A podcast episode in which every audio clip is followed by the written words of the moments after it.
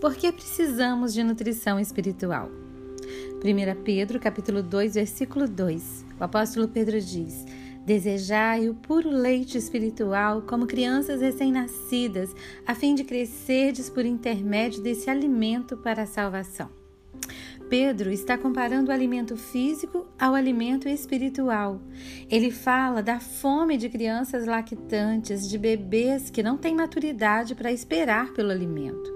A única coisa que sabem fazer é exigir que sejam alimentadas. Ao fazer tal comparação, o apóstolo quer nos mostrar de que forma devemos ansiar pela nutrição espiritual.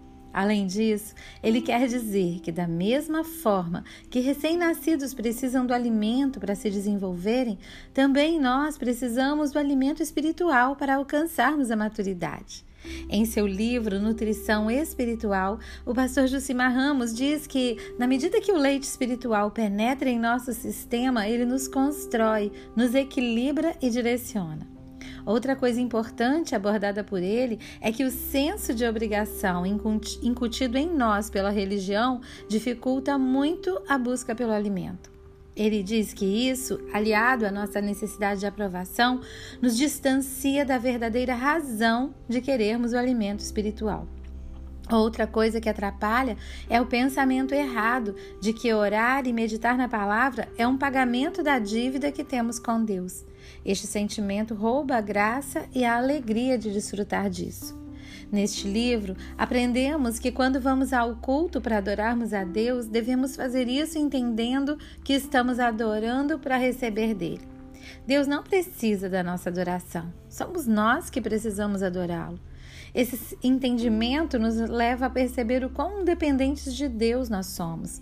Não podemos sobreviver espiritualmente, muito menos crescer sem Ele. Então oramos, jejuamos, meditamos na palavra e adoramos por nossa causa e não por causa dele. Se nos afastarmos de Deus e passarmos muito tempo sem receber dele, de sua palavra, minguamos espiritualmente. O resultado disso é que nos tornamos secos, brutos, às vezes deprimidos e sem alegria. Se em sua autoavaliação você percebeu que não está se alimentando periodicamente, recebendo de Deus enquanto o adora, precisa decidir fazer isso. Ir à presença dele e desfrutar da sua glória vai sustentar você e renovar sua energia. Eu sou a pastorinha Magá e amo você.